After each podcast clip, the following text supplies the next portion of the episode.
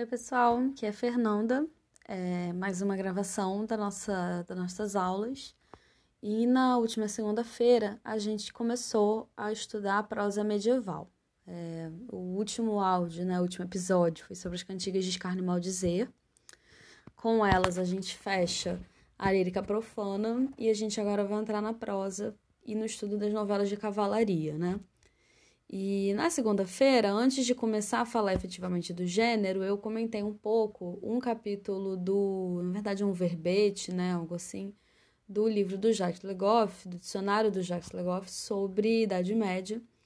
Eu comentei um pouco o capítulo da cavalaria, né, alguns aspectos que ele associa o que foi a cavalaria histórica e que são importantes para a gente pensar a cavalaria na literatura, né? Então, o Legoff vai dizer que a cavalaria é uma instituição que, vai, que durou do século XI ao século XIV, né? E é uma instituição militar que começa como uma instituição militar, né? Ela tem um objetivo de defesa, um objetivo de ataque. Inclusive, a gente percebe isso porque o fim dela está associado ao avanço de outras técnicas militares, de outras formas de combate, como os arqueiros, a artilharia, né? Mas que ela vai, é, né, apesar dela ter esse início bem prático, bem objetivo, vai sendo associada um pouco a outras coisas, né? Existem outros aspectos culturais que se relacionam com ela. É... E o primeiro deles, né, que ele comenta, é a questão da relação da cavalaria com a nobreza. A cavalaria ela não surge exatamente junto com a nobreza, né? Mas ela está associada à nobreza.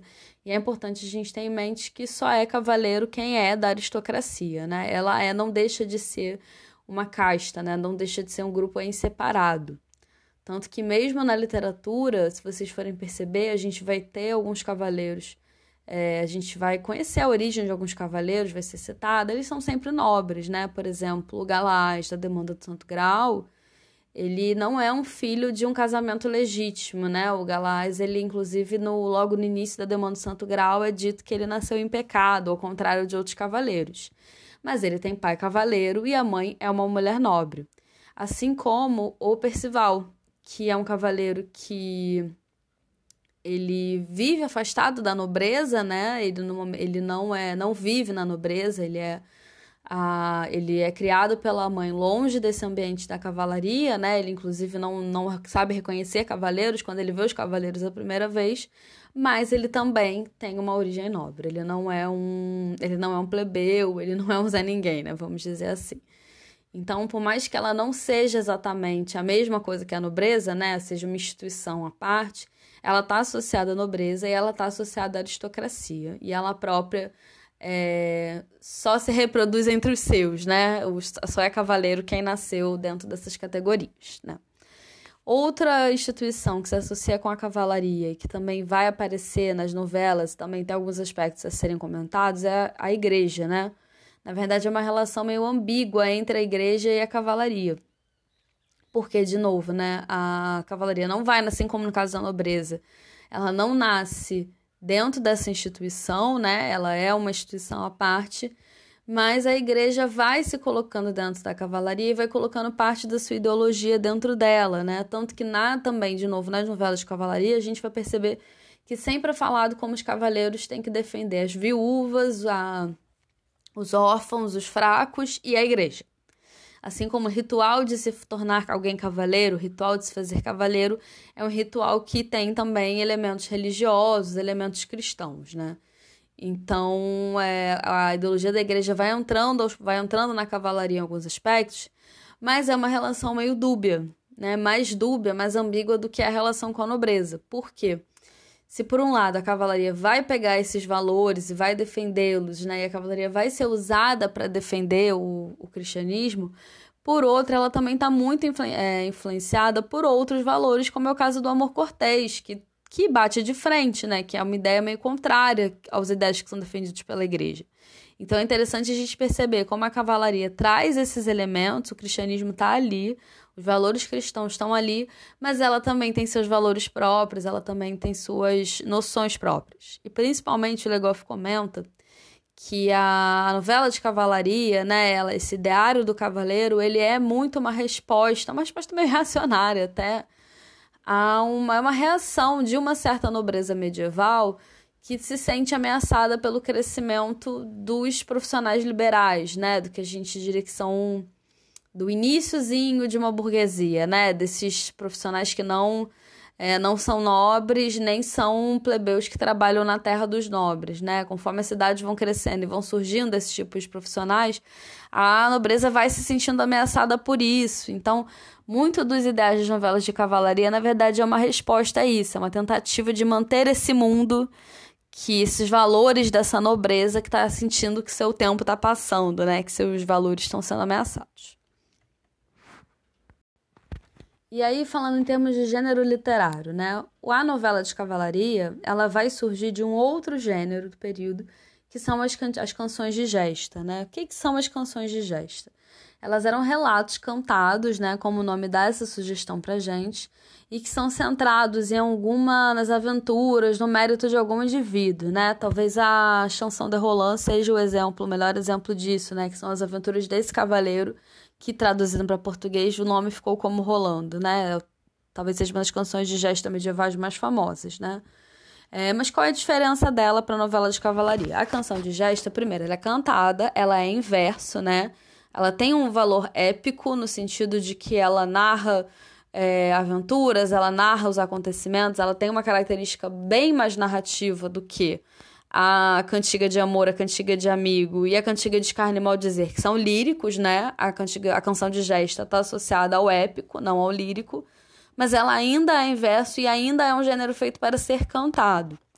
E aí a gente vai ter uma transição, uma passagem desse verso que é cantado para um texto que vai ser em prosa e que também pode ser lido. Texto que não é feito só para ser cantado acompanhado de música, mas pode ser lido isolado sem a música, né? Que vai dar origem à novela de cavalaria, né? E a novela de cavalaria ela vai desdobrar e enriquecer o material da cantiga de gesta, da canção de gesta, né? Tanto que ela vai é, aprofundar os personagens, né? Se a primeira canção, a canção de gesta, inicialmente, ela é muito centrada num indivíduo, a gente vai perceber nas novelas de cavalaria que a gente tem muitas personagens. Inclusive, a gente pode ter um herói, uma figura que é central, uma figura que se coloca ali como a mais importante, né? Por exemplo, na, numa, na matéria da Bretanha, né? Nas novelas de cavalaria sobre os cavaleiros do rei Arthur. Além do próprio Arthur ser uma personagem, ser um protagonista, você tem outras novelas que são centradas no Lancelot, nos outros personagens, mas você tem todo um desdobramento, um enriquecimento daquele material. Você tem muitos personagens, você tem muitos fatos envolvendo várias dessas personagens. É, e principalmente isso, é um texto agora que vai ser em prosa e que vai ser uma narrativa em prosa, ao contrário da canção de gesta, que ainda é em verso e que é principalmente para ser lida. Ela não tem mais essa característica, essa é, preocupação em ser um material para ser cantado, para ser acompanhado de música. E aí nós vamos entrar efetivamente no tema, né, que a gente está estudando agora, que é a matéria da Bretanha, ou chamado ciclo arturiano de novelas de cavalaria. Então, primeiro é importante ressaltar, né, pessoal, que em galego-português a gente vai ter três ciclos de novelas de cavalaria, sendo que o arturiano é o mais importante, é o que teve maior impacto cultural para Portugal, para a cultura portuguesa, né?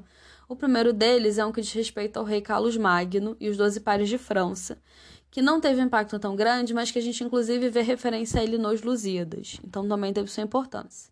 O segundo é o chamado ciclo clássico, que faz referência a histórias, a temas da antiguidade clássica. Um exemplo seria a Crônica Troiana, que faz uma referência à Ilíada, né, que retoma a narrativa da Ilíada. E por último, o ciclo arturiano é também chamado de matéria da Bretanha e é tudo que diz respeito ao rei Arthur, sua corte e seus cavaleiros. O rei Arthur e os cavaleiros já Távola Redonda, né? Ele não surge na península, existem algumas teses, algumas discussões de onde teria surgido.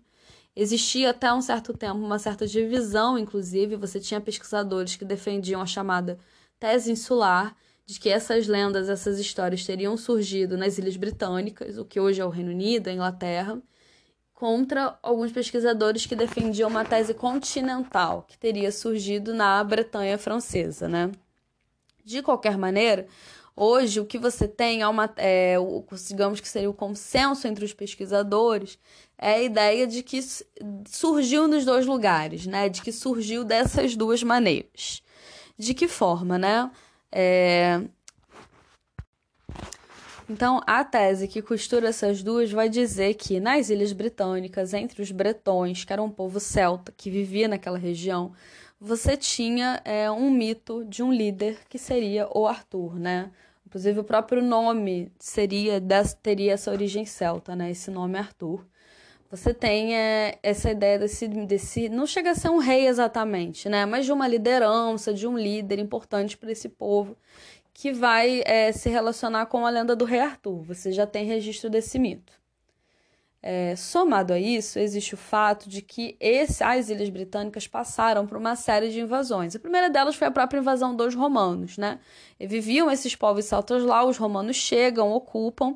E tem um detalhe que é interessante, que de novo ajuda para a gente entender como que essas duas teses funcionam juntas, que é o fato de que a romanização das Ilhas Britânicas não é, é um caso de romanização que foi menos eficiente. Em que sentido? Os romanos mantiveram o domínio daquele, território, ficaram naquele território até que não fosse mais possível, né? até o declínio de Roma.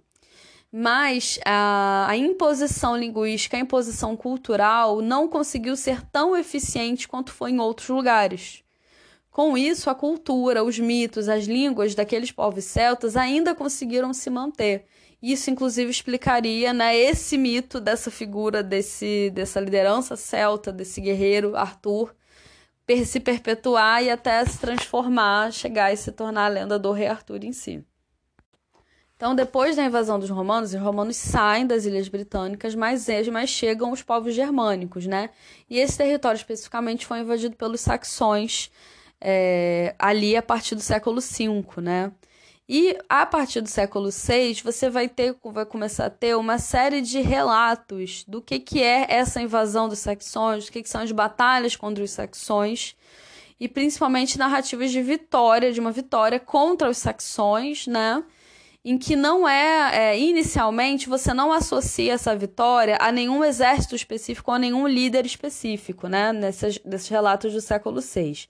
Mas conforme esses relatos vão aumentando, conforme eles vão se manifestando, vai ser a partir do século IX que todo esse, esse ciclo de relatos sobre a vitória dos bretões contra esses invasores saxões vai ser associado a uma figura de um líder militar, de um chefe militar, que vai ser o rei Arthur, que vai dar origem à lenda do rei Arthur. Então vejam, você tem é, o que a gente percebe aí nessa origem dessa lenda é um, li, um mito de uma figura, que é um mito celta, o, uma, um povo que passa por uma série de invasões, que tem seu território invadido e tem que lutar contra essas invasões, não vê isso de forma, não aceita de forma pacífica, luta contra isso. E quando vão surgindo os relatos dessas invasões, essa memória dessas invasões se mistura com essa memória desse mito e, com o passar do tempo, vai sendo associado essa vitória a essa figura mítica que vai se transformar numa figura literária, que da, da lenda vai se transformar numa figura literária hoje, que é o rei Arthur, né? Inclusive, a partir do século IX, vai sendo associada essa vitória dos bretões contra os saxões a esse líder, Arthur, e no século XII a história vai ser estabelecida da forma que a gente conhece hoje. Arthur ele é um rei, ele é, ele é o rei dos bretões, ele é responsável por unificar os bretões, né? Ele que vai unificar os diferentes povos, os diferentes grupos, as diferentes tribos em torno do seu reinado. Ele tem, e ele tem uma corte cheia de cavaleiros, ele tem sua cavalaria pessoal, que é a Távola Redonda, e que são cavaleiros que, se por um lado é, a lenda foi muito cristianizada, então são cavaleiros que, como a cavalaria, vão passar a defender as ideologias da igreja, por outro lado, a lenda tem uma série de elementos que a gente associa a essa cultura celta original que deu origem à história, né? A própria ilha de Avalon, né? Porque o, o Arthur ele é o, ele é o rei que unifica os povos bretões. E isso significa não só os bretões que já estão cristianizados, isso significa também esses chamados povos celtas, esses povos mágicos, vamos dizer assim, né? Que ainda vivem numa outra lógica de mundo fora da cristianização. Então, a lenda do rei Arthur, o Merlin, a Morgana, todas essas figuras seriam essa, essa parte que ainda vive dentro dessa cultura celta, que ainda segue essa lógica, que ainda acredita nos seus deuses, que ainda cultua seus deuses, né? E Avalon é a ilha é uma ilha que é considerada mágica porque ela fica no meio das brumas e só chega a Avalon. Aqueles que conseguem, sabem o ritual para atravessar as brumas, né? E é onde a Morgana se torna sacerdotisa, né? Meia irmã do rei Arthur vai se tornar sacerdotisa. É onde o Merlin, de onde, onde o Merlin aprendeu a se tornar o Merlin, né? Aprendeu seus conhecimentos. E que vai ser um ponto da história que na, no, na narrativa cristianizada vai ser muito demonizada. Mas que na prática não nasce como cristã e não nasce como um aspecto demoníaco. É um exemplo da resistência da cultura celta dentro da lenda. E aí, onde entra a demanda do Santo Graal nessa história, né? É, primeiro, como eu comentei com vocês, a gente tem um ciclo arturiano de lendas, então, de novelas de cavalaria. Então, são muitas histórias. A demanda é uma dessas histórias. E o que é uma demanda? Demanda é como se fosse uma missão que um grupo de cavaleiros ou um cavaleiro especificamente vai seguir, né? Eu até comentei com vocês que ela não é exclusiva dos cavaleiros cristãos. A gente tem um exemplo de uma outra história medieval de uma demanda, que é a demanda da besta ladradora, que é um cavaleiro muçulmano que vai realizar para matar essa besta. É uma história enorme. Eu não vou contar aqui, quem estava na aula ouviu, mas dei uma pesquisada depois, né? E a Demanda do Santo Grau é uma dessas histórias e já é uma novela de cavalaria que representa a cristianização da lenda. Porque vão ter alguns pesquisadores que dizem que na lenda celta original, é, ou nas primeiras versões dessa história do rei Arthur, num, num rei Arthur ainda celta, ainda muito ligado às origens celtas dos bretões, não é o Santo Grau que é procurado, é algum outro objeto mágico que vai ser procurado, mas nós estamos lendo a versão cristã e nesse, é, nesse caso é o Santo Graal, que é o cálice que o José de Arimateia teria recolhido o sangue de Jesus Cristo e teria sido levado para a França, para a Bretanha francesa, justamente o território em que essas lendas do rei Arthur também se espalharam, né? Também foram contadas, né? Também e de lá foram espalhadas para o resto da Europa. Então a gente tem diferentes versões de como a demanda entra no território português, mas existe um consenso de que foi a fidalguia portuguesa que trouxe essa lenda, né?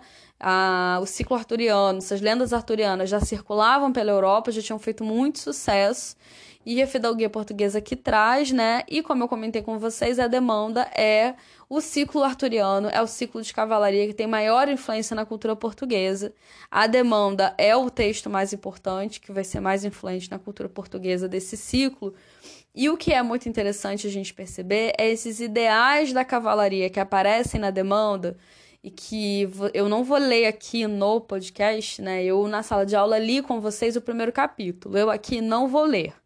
Eu vou, assim como eu falei com os alunos que estão assistindo as aulas, vou repetir aqui que é, eu vou indicar na plataforma, né, a partir de quarta-feira, dia 13, pedaços que a gente vai ler em sala, porque é um texto bem grande, não vai dar tempo de ler tudo na aula é, virtual com vocês, e vou comentar depois aqui no podcast esses trechos que a gente leu.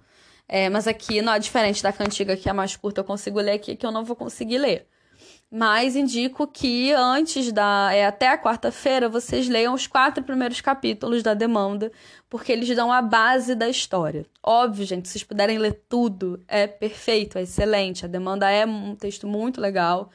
É, é são histórias de aventura, né, gente? São, é, além da, da importância literária, são divertidas mesmo de ler, são interessantes de ler, são empolgantes.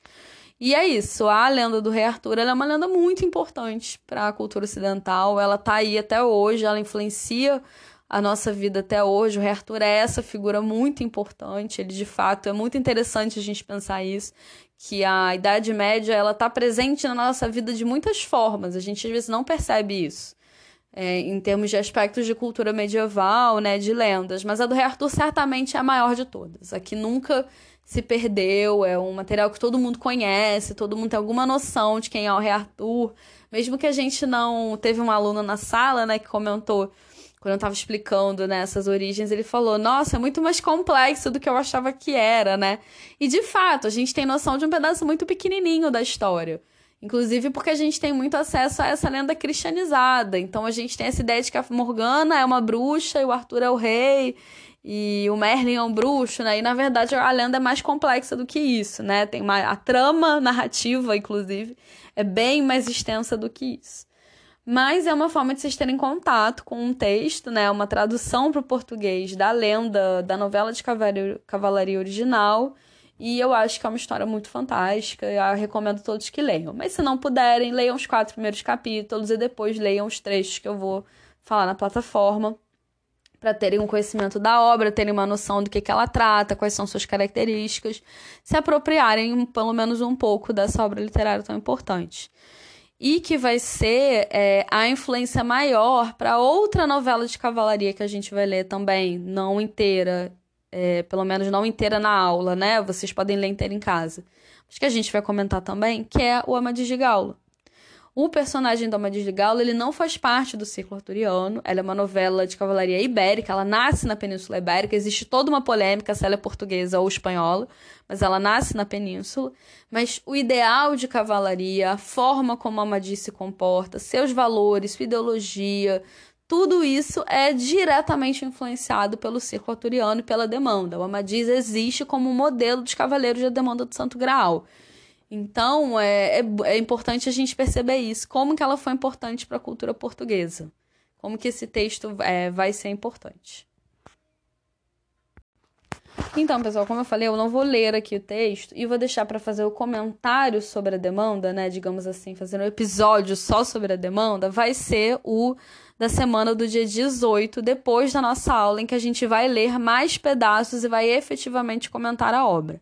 Hoje foi só uma introdução ao que é a matéria da Bretanha, onde que a demanda entra nisso, quem é o rei Arthur, quais são as origens, o que, que é essa novela de cavalaria.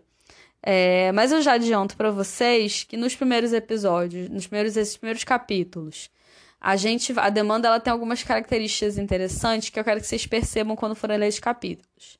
Primeiro, o fato de que os valores da cavalaria, quem são esses cavaleiros, como que eles se comportam, qual é a relação deles com o rei Arthur, quais são os valores dele. Também recomendo que vocês percebam é, que a demanda é um texto que desmonta uma série de regrinhas que estavam pré-estabelecidas naquele mundo. Então, por exemplo, quando o texto começa, a gente tem um personagem que é o maior cavaleiro de todos os tempos. Isso vai mudar até o final da história.